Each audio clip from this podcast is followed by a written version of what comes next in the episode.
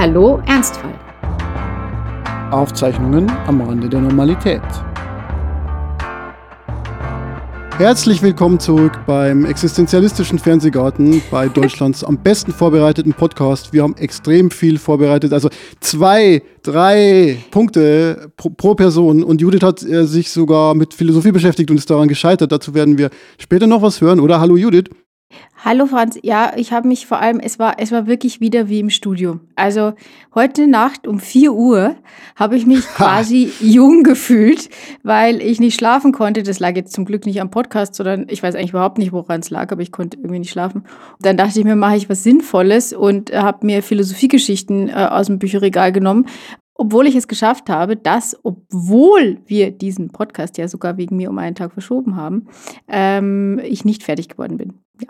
Genau. Und das erinnert mich äh, fatal ans Studium. Ich möchte aber auch sagen, du hast noch ein Magisterstudium, also zwei oder ich glaube ja, vier zwei. oder acht. Also es waren sehr viele also, Studiengänge. Zwei mehr, mehr, also nicht Nebenfächer, mit, sondern mit, zwei komplette Magister, gell? Ja, ich habe ich hab zwischenzeitlich wegen dieser Fächerkombination, weil man konnte Magister, liebe Kinder, Magister konnte man ja in verschiedensten Kombinationsmöglichkeiten äh, studieren. Also man konnte da Hauptfächer und Nebenfächer und Teilnebenfächer kombinieren. Und deswegen äh, habe ich dann irgendwann so einen Zettel gemalt, den ich meinen Eltern gegeben habe, damit sie wissen, was ich eigentlich studiere, weil das war irgendwann nicht mehr so ganz nachzuvollziehen. Ja, und liebe Kinder, Magister bedeutet eben auch, dass man sich einschreibt äh, für ein geisteswissenschaftliches äh, Fach und dann erstmal keine Veranstaltungen belegt und nach vier, fünf Jahren Jahren, wo man dann ganz andere Sachen gemacht hat, zum Beispiel Kellnern oder in wirtschaftswissenschaftliche Vorlesungen zu gehen oder was auch immer, äh, dass man dann noch eine Veranstaltung belegt. Das war dann ein sogenannter Schein und dann musste man eine sehr lange Arbeit schreiben und hatte eine Prüfung und dann war man Magister oder Magistra. Also wenn das bei dir so war, ist das ja interessant. Ich, ich habe hab einen Master. Ach, du hast ja, ach ja. Ich bin sogar ein Baccalaureus. Also es gab ja so eine Zwischengeneration für zwei, drei Semester, wo die äh, eigentlich den Bachelor schon einführen mussten, aber sich noch nicht getraut haben, dass sie es nicht mehr lateinisch machen und dann nannten sie das nicht Bachelor, sondern Baccalaureus. Deswegen bin ich ein Baccalaureus Artium in Philosophie. Wahrscheinlich der einzige, den es gibt in Deutschland. Ich glaube auch, äh, mir am ersten Tag, als ich das Studium angefangen habe, hat der Philosophieprofessor im Übrigen äh, in der Einführungsveranstaltung gesagt, dass es den jetzt gibt, diesen Baccalaureus. Also, ne, ich habe ein bisschen vor dir angefangen. Und ähm, dass, dass es den jetzt gibt und dass der für Leute da wäre, die nicht vorhätten, dieses Studium wirklich zu beenden. Und für die hätte man das jetzt eingeführt, weil die Abbrecherquote in Philosophie doch relativ hoch ist, weil studieren ja sehr viele Menschen mit dem heroischen Ziel, die Welt besser zu verstehen und scheitern dann an dem Punkt, an dem sie erkennen, was ja eigentlich Ziel der Philosophie ist, dass sie nichts wissen und auch niemals was verstehen werden und geben dann auf. Und die anderen machen weiter, weil sie sich dabei geil fühlen. Und werden dann Unternehmens Unternehmensberater. Auch das soll vorkommen. Ist vorgekommen. Ich kenne ich kenn so Leute. Oder sie werden sowas wie ich, Podcaster und Vater. Du hast immerhin gesagt Podcaster und Vater und nicht äh, Vater und Podcaster. Ich, ich glaube, in deinem Twitter-Profil musst du jetzt als erstes Vater schreiben, weil dann äh, bist, du, bist du richtig cool, weil du dann zeigst, dass, dass, dein, dass dein Kind für dich natürlich das Wichtigste ist. Dazu möchte ich eine ganz kurze Anekdote erzählen. Im Übrigen, mhm. das ist jetzt null geplant und wahrscheinlich schneiden wir es raus, aber weil diese Studiengänge ja nicht gereicht haben und die Doktorarbeit auch nicht, habe ich dann noch einen Fortbildungsstudiengang an der LMU in München gemacht und äh, zwar in Theater- und Musikmanagement. Und ähm, da haben wir auch so äh, Probebewerbungen sozusagen geübt. Und da hat einer meiner Kommilitonen, ein, ein sehr erfolgreicher Regisseur, hat bei seiner Vorstellung angefangen mit, also ich bin Vater und auch Regisseur. Und er hatte die Sympathien oh. aller sofort. Und oh. mich hat das, obwohl ich den, ich mag den übrigens sehr gern, aber tatsächlich hat mich das, es war natürlich taktisch sehr gut, aber es hat mich total aufgeregt, weil ich mir gedacht habe, wenn eine Frau sich da hinsetzen würde und sagen, ich bin Mutter und nebenbei auch noch Regisseurin, würde sie von jeder Seite irgendwie Dresche kriegen. Also sowohl von, von, von, feministischer Seite, als auch von Arbeitgeberseite, der sich fragt, ja, warum bist du dann da? Also ähm, tatsächlich äh, fand ich da den, den, den Gender Gap, fand ich da riesig, weil bei dem Mann war einfach völlig klar, dass das was total Positives ist, dass der jetzt da als erstes über seinen Sohn spricht. Nee, ganz ehrlich, ich muss das nicht in meine Twitter-Bio hineinschreiben, weil es reicht schon, dass ich mit einem Tragetuch im Park zu sehen bin. Äh, ich weiß nicht, ob du das mitbekommen hast, aber es gab vor einiger Zeit mal so eine Diskussion, ob es männlich sei, wenn man ein Kind im Tragetuch trägt. Und ich habe mich mal so gefragt, ja, was ist denn die Alternative, dass man das jetzt irgendwie eine Stunde durch den Park schleppt, indem man dieses Kind mit seinen dann doch irgendwie stattlichen 5, 6 Kilo äh, irgendwie einfach so äh, Huckepack nimmt? Oder, oder, oder wie, wie stellen die Leute sich das vor? Ja, ja, vielleicht oder, oder also vielleicht auf einem Sattel. Weißt Männlichkeit und, und Pferdereitzettel was? haben ja einem, auf einem, einem Sattel. was? Einem was? Sattel. Ja, weil Männlichkeit und Cowboy. Ja, weiß ich nicht. Und Leder. Ja, Wie? eben. Da wird ja, der Mann besattelt. Zieht man den so hinter sich her. Das ist, glaube ich, die schlechte Version eines Schlittens, aber. Ähm, ja, auf so einem, auf so einem stattlichen weißen Hengst wird dann das Kind durch den Park geführt. Also wenn, wenn man so ein Pferd führt, das ist dann eher wieder so, so, so Elfe aus dem Wald. Ich glaube, das geht auch nicht. Männer dürfen überhaupt keinen Sattel benutzen. Das ist ja schon lame. Also so Cowboys, die können ja, also die, die, die können einen, so. einen, ein Wildpferd zähmen, indem sie sich einfach draufsetzen und äh, dann so einmal so männlich schauen und dann weiß das Pferd halt so, wer der Chef ist und dann äh, zähmen sie das und dann reiten sie ohne Sattel. So ist es nämlich im Cowboy-Land. Ach so. Hm. Ja, aber apropos äh, äh, Tragetuch und, und, und Männlichkeit und, und, und Babys und so, mhm. ähm, mir, mir ist ja äh, vor ein paar Tagen was Lustiges passiert und zwar eine äh, eine Freundin von meiner Frau, äh, die kennt diesen Podcast. Ich kenne sie aber noch nicht, ähm, weil momentan kann man sich nicht so gut treffen, weil es ja Lockdown gibt. Und dann äh, ist, bin ich ihr begegnet und sie sagte, hallo, ich kenne dich zwar noch nicht vom Sehen, aber ich kenne deine Stimme. Das hat mich sehr gefreut. Was mich dann nicht so gefreut hat, war, es war eigentlich ein Epic Fail, weil ich habe ja hier letztes Mal erzählt, dass unser Kind sehr selten ähm, wirklich penetrant schreit. Und das war dann der Moment, als wir uns begegnet sind, also ich und diese Hörerin, wo äh, meine Tochter eine Fontäne des Geschreis losgelassen hat und äh, einfach nicht mehr beruhigbar war. Und ich so, ha, ja, ja, ich würde eigentlich gerne unterhalten, aber eigentlich muss ich jetzt sehr, sehr schnell nach Hause, weil dieses Kind irgendwie äh, Stress macht. Und das dieses war so das erste Mal. Kind schreit. In, ja, in drei Monaten, das erste Mal, dass ich mit ihr im Park unterwegs war und äh, sie wirklich überhaupt nicht, nicht mehr äh, tröstbar war und sofort nach Hause musste. Und ich so, das ist der Boden der Realität. Auf den du grausamst aufgeschlagen bist. Zerschellt bin ich, zerschellt bin ich.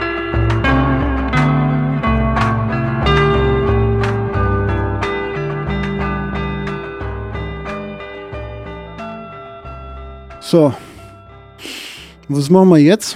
Ja, wir müssen ja noch drüber reden, wie es mir geht. Und nachdem du nicht Stimmt. gefragt hast, nachdem du nicht gefragt hast.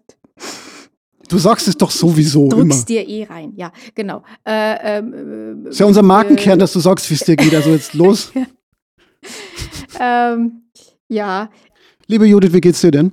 Wie ich schon angedeutet habe, äh, werden die äh, Zeiten, die ich brauche, um mich von der Chemo zu erholen, immer, immer länger. Und mir war diesmal wirklich zwölf Tage schlecht. Und ich wusste einfach nicht, dass das geht. Also mir war nicht klar, dass einem irgendwie konstant übel sein kann. Und ja, es wurde gegen Ende hin natürlich ein bisschen weniger intensiv, aber es war hm. wirklich. Hm. Ähm, es war nicht mehr, nicht mehr, nicht mehr schön, es war gar nichts mehr. Also ähm, es war diesmal wirklich äh, extrem schwierig, ähm, emotional, körperlich das irgendwie noch auszuhalten. Und das Einzige, was mich das ja. irgendwie hat durchstehen lassen, ähm, also neben der lieben Menschen, die sich um mich kümmern und so, aber ähm, eigentlich ist die Tatsache, dass es das letzte von diesen vier großen Chemos mit dieser mit diesem Medikament war und ab nächsten Mal jetzt ein anderes Medikament zum Einsatz kommt, von dem es heißt, äh, dass einem darauf nicht schlecht wird, weil das andere Wirkstoffe hat und dieses, ähm, diese körperliche Reaktion nicht auslöst. Ich hoffe inständig, dass das so ist, weil ähm, das ist jetzt dann wöchentlich und das über zwölf Wochen hinweg. Und zwölf Wochen ist einfach für sowas nicht kurz. Also man kann sich das, man kann es auch in drei Monate umrechnen, aber es wird nicht kürzer. Und ähm, noch drei Monate Übelkeit äh, schaffe ich nicht. Von daher muss es jetzt anders werden. Jetzt will ich das auch gar nicht so vergleichen mit Sachen, die nicht so schlimm sind, aber vielleicht um es zu verstehen. Ich hatte mal zehn Tage lang so, so, so eine Magen-Darm-Virus-Geschichte, wo ich dann so überhaupt nicht aufstehen konnte. Ist es damit vergleichbar? Ist es mit irgendwas vergleichbar, was man so kennt im Alltag? Nee, ist es nicht. Und das ist auch das, was mich erstaunt. Also ich weiß natürlich nicht, ob es irgendwie mit dieser Schwangerschaftsübelkeit vergleichbar ist, also mit dieser schweren Form, an der Kate Middleton ja leidet, wie wir aus dem äh, Boulevard wissen. Wo man nicht, ich sage jetzt mal, nur sich ab und zu übergibt, sondern wo man wirklich sehr lange auch einfach flach liegt und äh, das dann auch ein Problem ist, weil diese Frauen dann spät zunehmen erst und äh, auch fürs Kind in Gefahr ist und so weiter. Also es gibt so eine schwere Form der Schwangerschaftsübelkeit, die vielleicht ist die so, das weiß ich nicht. Aber ansonsten, es ist nicht mit einer normalen Übelkeit vergleichbar, weil die äh, nicht, die ist nicht so, keine Sorge, es wird nicht eklig, ähm, die ist nicht so im Magen angesiedelt, sondern die ist irgendwie so allumfassend und überall.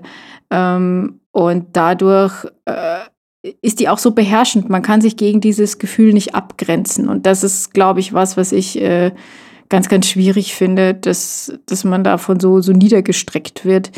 Das heißt, das ist keine Form der Übelkeit in dem Sinne, sondern eigentlich ein Unwohlsein, dass man, ist es dann auch so wie Gliederschmerzen oder wie muss man sich das vorstellen? Nee, das ist tatsächlich wie Übelkeit nur einfach immer und aber ohne Übergeben, hm. was eine ganz komische Kombi irgendwie ist und ähm, man kann durch die ganzen Medikamente, die man nimmt, deswegen übergibt man sie wahrscheinlich auch nicht, ähm, kann man dann sogar essen. Also das ist dann ganz seltsam. Also ich, ich sitze dann zu Hause auf der Couch und sage, boah, mir ist total schlecht und esse dann einen Burger. Das habe ich gemacht.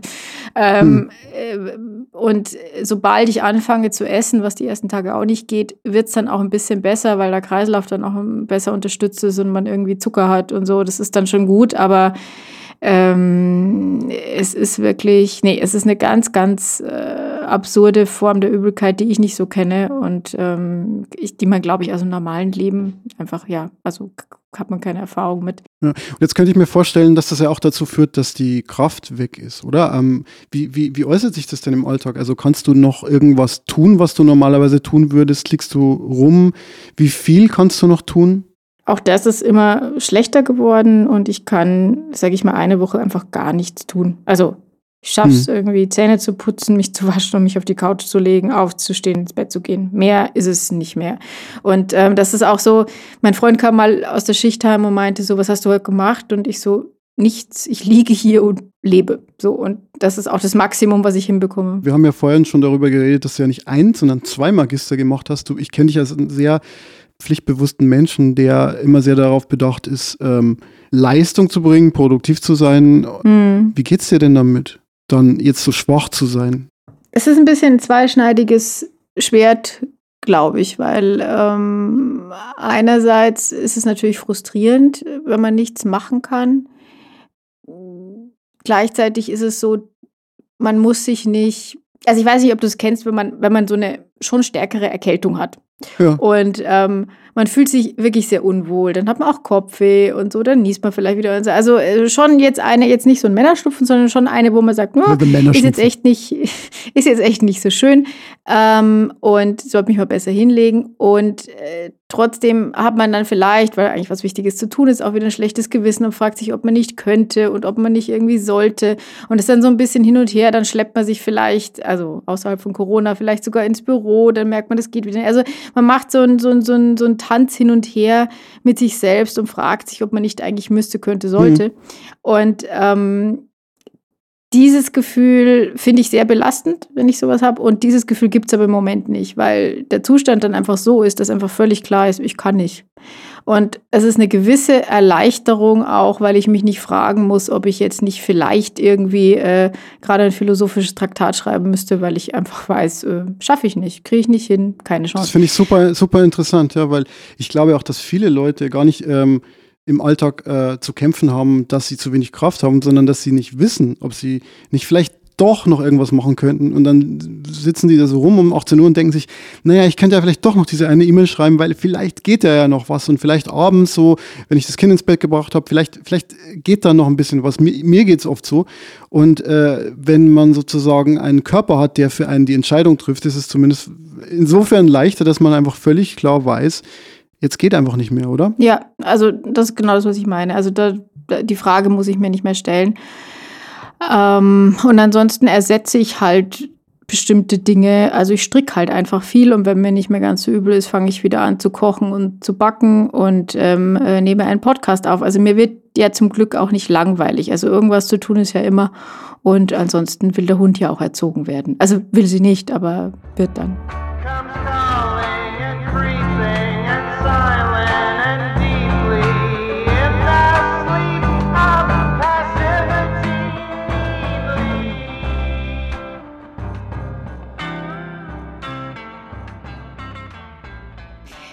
Es ist zurzeit ja so, dass wir, und auch in dem Podcast haben wir das ja immer wieder, dass wir den Satz sagen, ja, es ist ja im Moment gerade Corona. Ich meine, der Moment ist ein ziemlich langer Moment, der geht jetzt dann schon auch ein Jahr. Aber äh, natürlich gehen wir davon aus, dass dieser Podcast für die Ewigkeit ist und deswegen äh, glauben wir, das immer erklären zu müssen, weil ja in den ja Äonen an Jahren, wenn dieser Podcast immer noch gehört wird, äh, schon keiner mehr weiß, was Corona ist. Nach dieser wahnsinnig langen Einleitung, was ich jetzt äh, für diesen Satz hier nicht ganz anders mhm. anfangen wollte, möchte ich ich jetzt sagen, dass ähm, in diesen Zeiten auch jenseits von Corona ist es ja so, dass vor allem junge Eltern gerne mal sowas wie Isolation empfinden. Mhm. Ähm, also vor allem der Elternteil, der zu Hause erstmal ist, egal welchen Geschlechts er nur ist, oder ähm, auch diejenigen, die in die Arbeit gehen, dann aber zu Hause natürlich, sobald sie zu Hause sind, wieder die Kinderschicht sozusagen übernehmen und die kein Sozialleben mehr haben. Ähm, also das wäre bei jungen Eltern ja grundsätzlich schon der Fall. Und jetzt haben wir noch Corona. Wie geht ihr damit um? Betrifft euch das? Und ähm, auch wenn ich jetzt natürlich äh, eigentlich dann deine Frau fragen sollte und nicht dich, wie es ihr geht, aber äh, also glaubst du, es betrifft euch in unterschiedlicher Art und Weise? Meine Schicht als Elternzeit ähm, Mensch fängt ja erst an bald. Das heißt, ich bin ja momentan ähm, auf Arbeit, in Anführungszeichen, auch wenn diese Arbeit remote von zu Hause aus stattfindet. Und das heißt, ich bin ja in ziemlich vielen Meetings mit ziemlich vielen Leuten, die ich sehr gern mag äh, und äh, mit denen ich mich dann doch ziemlich intensiv austausche. Das heißt, ich habe dieses Grundgefühl nicht so sehr. Ähm, was hinzukommt, ist, meine Freunde sind ein bisschen stärker sowieso über die Republik verteilt, unter anderem ja du. Und wir telefonieren sehr, sehr viel und skypen oder FaceTimen sehr, sehr viel. Äh, und das war ich halt auch schon gewohnt vor Corona. Äh, bei meiner Frau ist es etwas anders. Sie hat ihre Freunde etwas mehr noch äh, lokal um sich versammelt, also hier in Berlin. Und also ich merke schon bei ihr, dass, dass sie das schon sehr, sehr vermisst. Und sie hat jetzt aber was Neues erfunden, oder was ist erfunden, aber äh, zumindest äh, hatte, sie, hatte sie die Idee, das jetzt mal so umzusetzen, nämlich einen Zoom-Salon. Äh, das ist immer unser Sonntagssalon, der wird bald auch wieder stattfinden. Da, das sind stimmhafte und nicht stimmhafte S- und Z-Laute. Ich habe keine Ahnung mehr, was das war. Erinnerst Zoom, du dich dann noch? Zoom-Salon oder andersrum. Zoom, ähm, genau. Zum Salon. Da, zum, zum Talon, zum Talon, genau. Und, und die Idee ist tatsächlich einfach, wir haben das er, erprobt bei unserer Silvesterfeier. Und die Idee ist, niemand muss kommen, jeder kriegt einen Zoom-Link und weiß, wann äh, der Host, das ist in dem Fall meine Frau, äh, da sein wird. Das ist immer eine Stunde und in dieser Stunde kann man kommen, muss aber nicht. Und man muss sich nicht entschuldigen. Man darf sich sogar nicht entschuldigen, wenn man nicht kommt.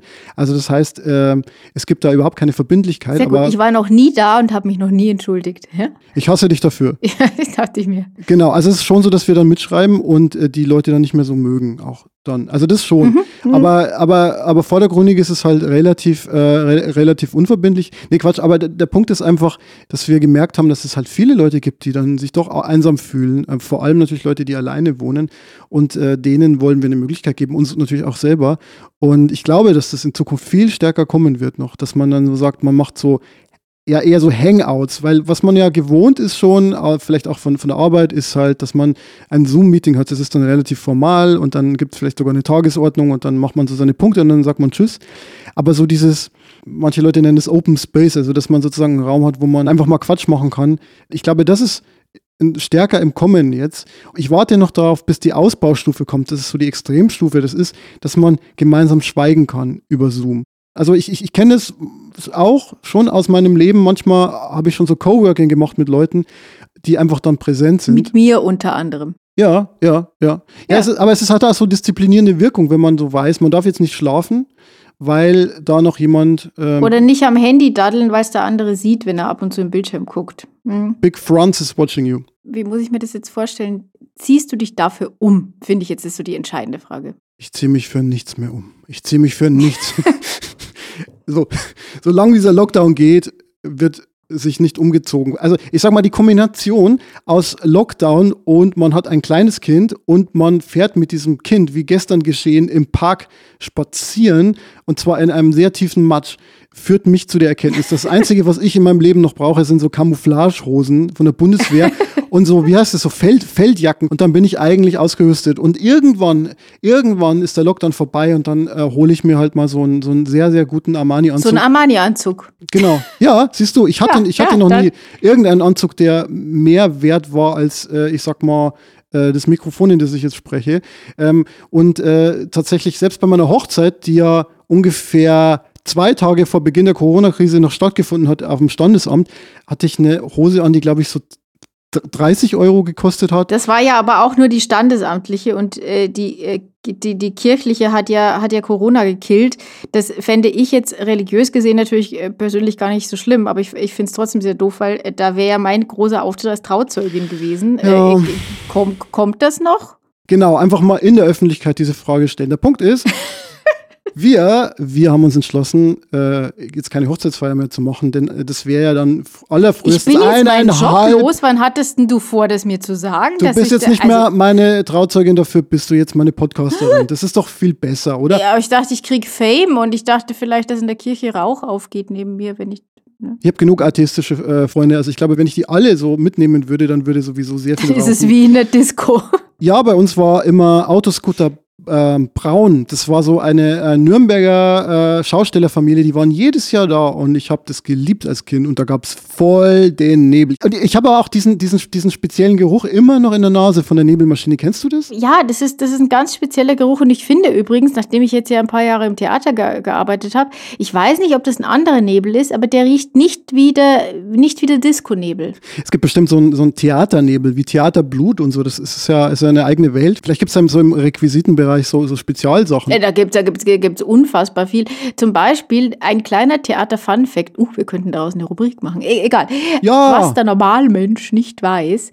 Ähm, das Zeug, das auf der Bühne ist, kann nicht brennen. Also faktisch kann natürlich wahrscheinlich schon irgendwas brennen, aber im Idealfall kann nichts brennen, weil alles, was du auf eine Bühne stellst, mit einem speziellen, also wenn es jetzt Holz oder sowas ist, mit einem speziellen Mittel vorher behandelt werden muss, damit das einen anderen Brandschutzfaktor ah. bekommt. Frag mich jetzt nicht nach der genauen Zahl, weil nämlich früher die größten Theaterunglücke waren immer Brände ähm, und wir reden da auch von Zeiten, in denen jetzt nicht mehr irgendwelche Kerzen an irgendwelchen Brokatvorhängen standen, wo man man sich das ja leicht vorstellen kann, sondern auch von Scheinwerfern auf der Bühne ist das Licht, das darunter fällt oder beziehungsweise die Hitze, die sich da entwickelt, so groß, dass dort Sachen in Flammen aufgehen können. Und deswegen gibt es sehr genaue Vorschriften, was überhaupt während einer Vorstellung auf eine Bühne darf. Jetzt besteht das deutsche Theater ja zu 98 Prozent aus Theaterstücken, wo Leute in dunklen Hintergründen ähm, mit Anzügen rumstehen und rauchen und äh, existenzialistisch dabei schauen.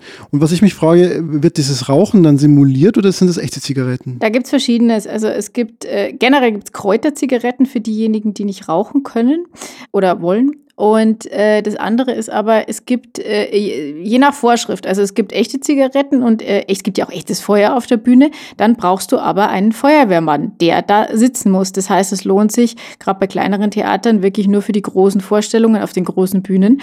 Und ähm, äh, also wir hatten öfter den Fall, dass wenn auf kleinen Bühnen äh, was stattgefunden hat, dass dann eben nicht geraucht wurde oder dass die Zigarette in der Hand war, aber sie nicht gebrannt hat, auch weil sich dann Zuschauer teilweise beschwert haben, wenn die angezündet wurde. Das heißt, es gibt äh, bei der Feuerwehr so einen sehr elitären Kreis von Leuten, die quasi alle Theaterstücke Deutschlands kennen. Nee, ich glaube, das ist immer der, der das kürzere Streichholz zieht, der muss ah, Also verstehe. ich, ja, es, es, sind die ja. Feuerwehren vor Ort und vor allem haben die ja auch den, die haben auch vor allem den, den sehr undankbaren Job, die müssen ja dieses Geschehen auch die ganze Zeit äh, beobachten. Also im Sinne von äh, jetzt irgendwie mit äh, ästhetischem Empfinden dieser Vorstellung folgen, ist ja, gerade wenn es eine Vorstellung ist, wo man vielleicht wirklich viele Einsätze haben könnte, gar nicht so angenehm, sondern ist einem, glaube ich, ein sehr anstrengender Job, weil man so konzentriert bleiben muss, obwohl es vielleicht nur eine Szene gibt, in der eigentlich Gefahr besteht. Verstehe, das ist wie diese Ordner im Stadion, die immer auf die Zuschauerblöcke schauen müssen und überhaupt nicht mitbekommen dürfen, wenn ein Tor fällt. Während hinter ihnen ein Tor fällt, ja. Und weil wir gerade bei der Bühne sind, würde ich sagen, ich bereite dir jetzt die Bühne fürs Thema Philosophie. Du hast nämlich was vorbereitet, oder?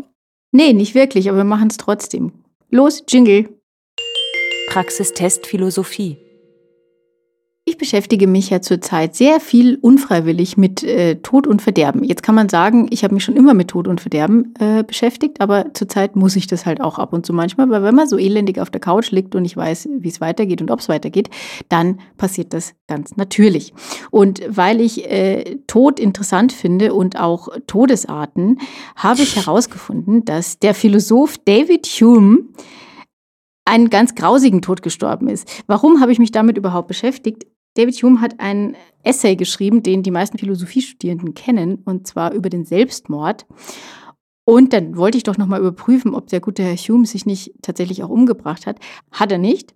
Man hätte es aber verstehen können, denn der gute Mann ist an Diarrhoe gestorben, die er ein Jahr lang hatte. Hm. Und wenn man da nicht mehr mag, dann würde ich das durchaus verstehen.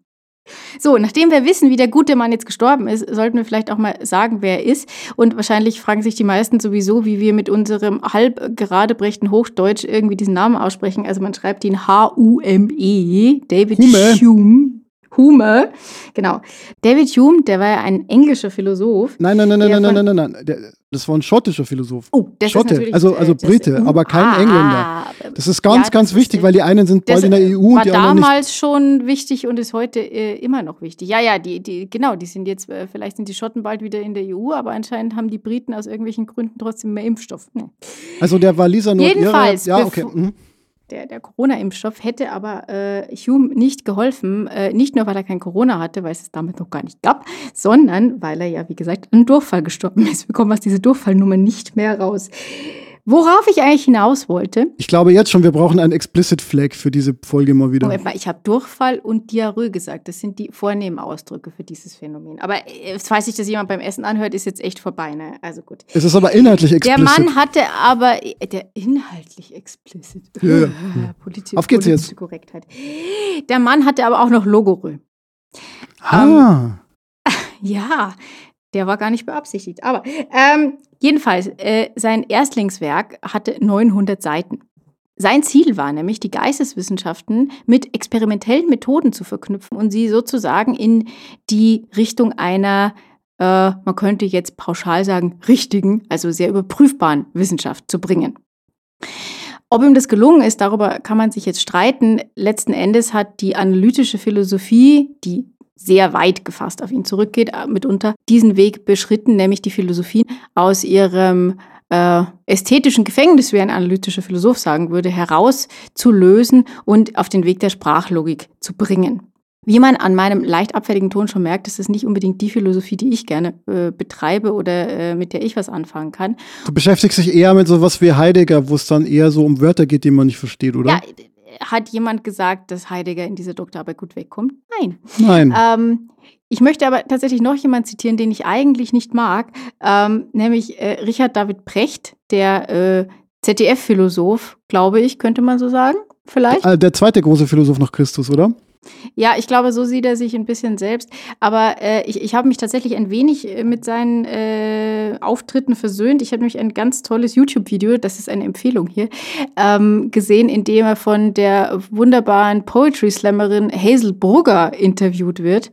Und äh, da sagt er den schönen Satz, manchmal offenbart sich Wahrheit an schönen Sommerabenden und eben nicht unbedingt in einem Philosophieseminar. Und ich glaube, dass in diesem Satz sehr viel drinsteckt, wofür äh, sich Hume vielleicht im späteren Leben hätte erwärmen können. In seinem Erstwerk konnte er es nicht.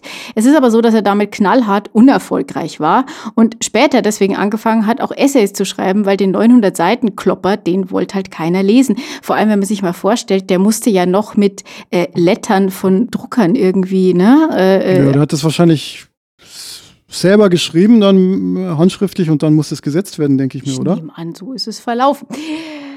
Warum ich aber heute eigentlich auf Hume komme, schließt tatsächlich an die letzte Folge unseres Podcasts an. Da haben wir über die Stoiker gesprochen und die Frage, ähm, mit welcher Einstellung äh, zur Welt man vielleicht eher durch Leid hindurchkommt.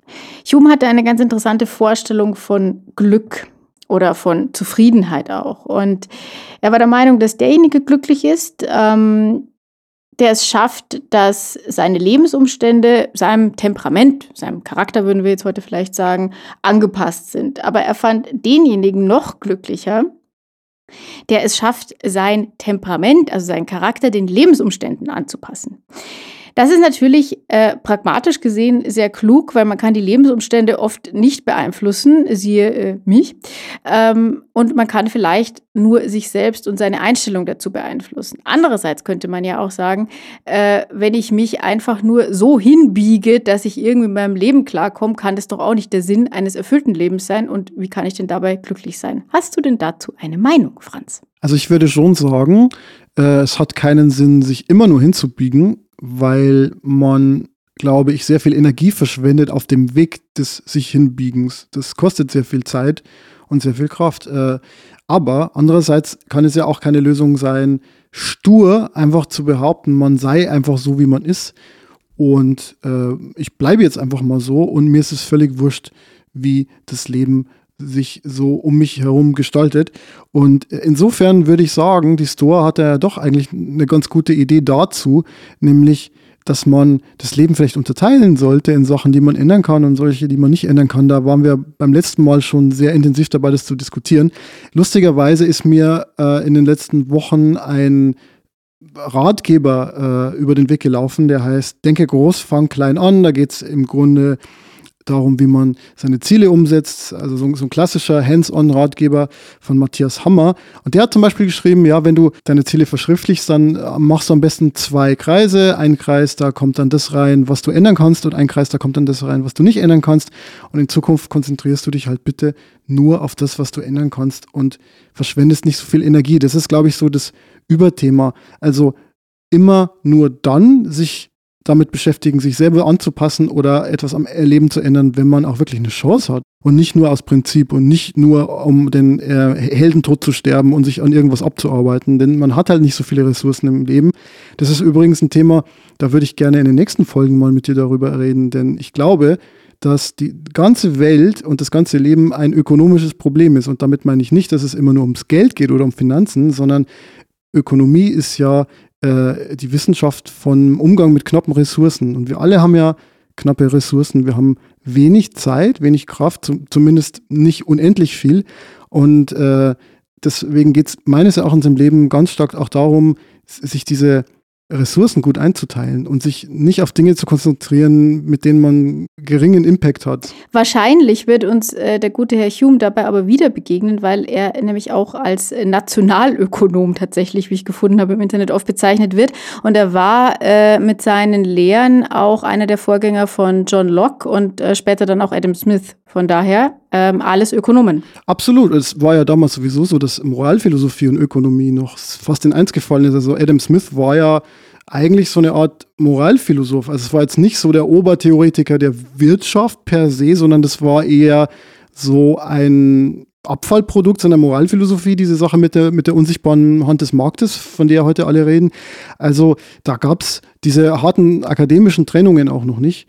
Äh, und manchmal denke ich mir, das wäre auch heute erstrebenswert, denn die heutige Volkswirtschaft hat mit moralischen Fragen wahrscheinlich wenig zu tun, sondern nur mit Modellen und mit sehr abstrakten Theorien. Diese Aufspaltung in verschiedene Disziplinen ist ja sowieso erst was, was sich im Laufe der Zeit entwickelt hat. Die meisten kennen das wahrscheinlich am Beispiel von äh, Johann Wolfgang von Goethe, der ja so als das letzte Universalgelehrten äh, Genie zählt.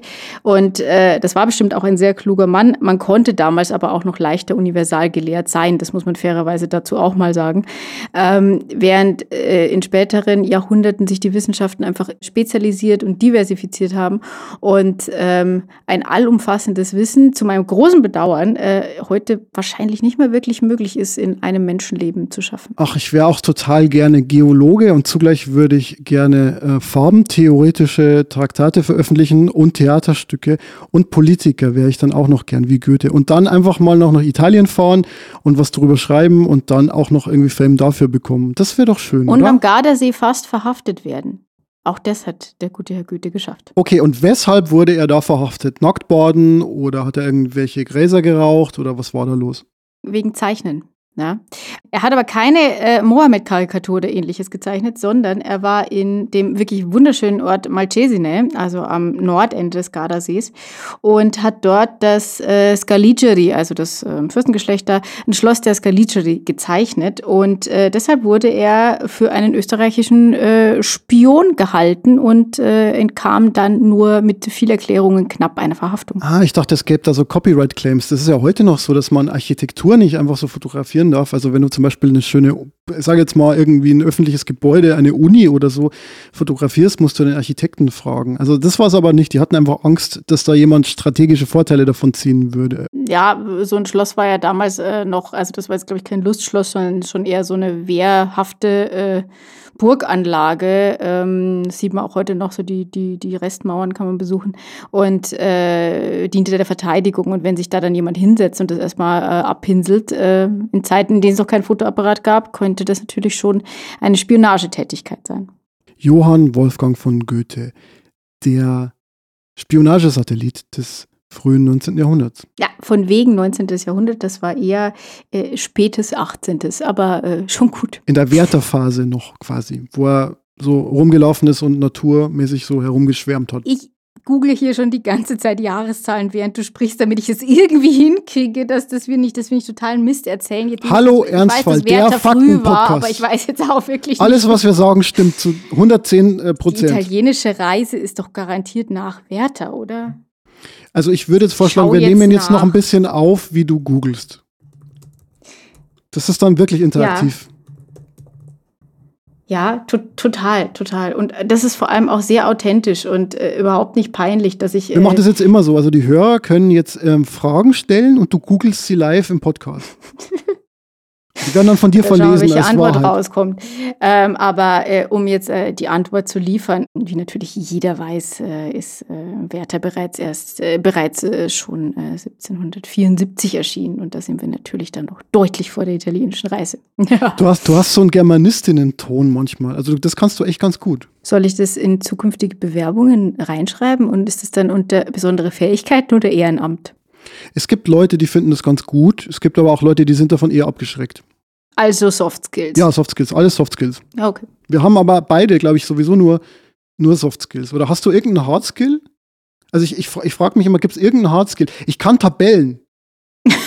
Ernsthaft, ich habe ich kann, ich hab, ich hab jetzt ganz viele Tabellenformeln äh, ge gebaut so, und, und, und Tabellen miteinander verknüpft in letzter Zeit. Ah, was ist denn eigentlich mit deinem Kühlschrank? Den höre ich heute gar nicht. Nee, ich bin heute äh, in, dem, äh, in, in dem Schlafzimmer, weil da die akustischen Verhältnisse besser sind. Ah, im Westflügel. Der Herr in Berlin residiert in mehreren Zimmern mit Stuck. Ja, aber das ist hier kein Stuck. Hier, hier ist kein Stuck. Hier ist eine Pflanze. Wie kannst du da aufnehmen? Geht es akustisch überhaupt ohne Stuck? der Stuck, der, der Wegen Stuck, der Schallwellen. Der Stuck, der Stuck bricht die Schallwellen und äh, dadurch äh, klinge ich so fantastisch. Ja, ja, das äh, siehst du, und dann behauptet mal jemand, wir hätten keine Hard Skills. Wir haben, wir haben Stuck, also du, ich nicht. Ich habe ich hab Stuck. Ich habe aber auch ähm, in vier von drei Räumen, die ich habe, äh, sehr laute Straßengeräusche, sodass ich immer mich in einem Kleiderschrank verstecken muss oder direkt neben dem Kühlschrank, was eigentlich auch nicht optimal ist. Aber da verhungerst du nicht. Da ja, erstens das. Essen. das ist, und, also und zweitens glaube ich, dass der Erfolg, äh, der Erfolg von diesem Podcast halt schon so, so klar sich abzeichnet, dass es halt nicht mehr lange dauern wird. Und wir haben so ein eigenes Studio, das zwischen Bayern und Berlin sich befindet, wo wir dann einfach immer Leipzig? hinfahren. Hm, nee, ich dachte eher irgendwie so an Erfurt oder so. Hof. Irgendwie, Hof, genau. Da kriegen, wir, da kriegen wir bestimmt Standortförderung, weil in Franken ist doch alles tot. Markt Trettwitz. Da bauen wir ein Tonstudio und zwar wirklich also so vier Fußballfelder. Die brauchen wir auch wegen der, wegen der Corona-Abstände. Okay, dann fange ich mal an zu bauen. Ja, bau mal, ich striegel mal den Hund. Ich rufe mal äh, äh, noch Elon Musk an, wie man in der Pampa Baugenehmigungen bekommt für sehr große Projekte. Äh, wenn du Elon Musk bist, darfst du ohne bauen, vielleicht du auch. Ich möchte auch einen Privatjet. Ich bin viel zu arm. Viele Leute wissen ja nicht, dass ich deutlich ärmer bin sogar als, als Elon Musk. Ja? Ich glaube, jeder weiß das, Franz. Jeder. Und deshalb abonniert uns, abonniert uns, abonniert uns. Die harte Wahrheit ist, Franz, dass man mit Podcasts kein Geld verdienen kann. Ja. Ist so.